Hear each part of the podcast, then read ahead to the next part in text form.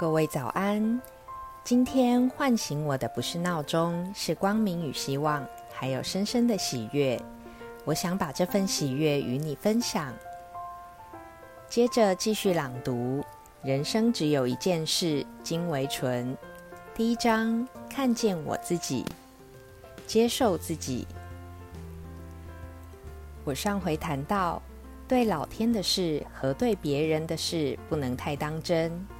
对自己的事应该要认真，但到底要怎么做才算认真？认真要从哪里开始？回答是：认真就从认真开始。我们真的是这样？你认还是不认？承认自己真的是这样，就叫做认真，如此而已。别以为这件事容易，不信你放眼望去。周遭有几人如实承认真正的自己？不信，你扪心自问，自己能完全如实的面对真我吗？以我的了解，很少有人做到，这是一门大功课。圣严法师说过八字真言：面对、接受、处理、放下。他们清楚的揭示了认真的次第。不面对，怎么可能接受？不接受，又将如何处理？不处理，哪有什么放下？一个不面对、不接受自己的人，身口意不一，生命力严重耗损，哪有力气认真？一个做事认真的人，会先做坏的打算，然后尽最大的努力做最坏的打算。就是彻底的接受一个对生命认真的人，也必然先全然接受真正的自己，否则只算个半吊子，还谈什么认真？接受自己这门功课，我过去一直欠缺，因为前半生一直忙着证明自己，没机会看到自己的不受。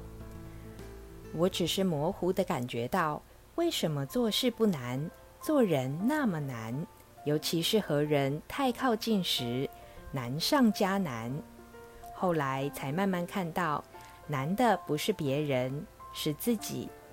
因为没有接受全部的自己，所以和人靠近就会不自觉的紧绷不自在。也难怪做人那么累，因为还在做，自然很难受。后来日渐察觉。我才看到，凡是别人的有所不受，必然在自己身上有对自己的不受。只有把别人当成镜子，才会慢慢看到，我居然有那么多对自己的不受。其中大部分是年幼时不被别人接受，只能藏起来的自己，后来越藏越深，深到连自己也看不到、认不出。甚至别人指出来，我还拼命否认。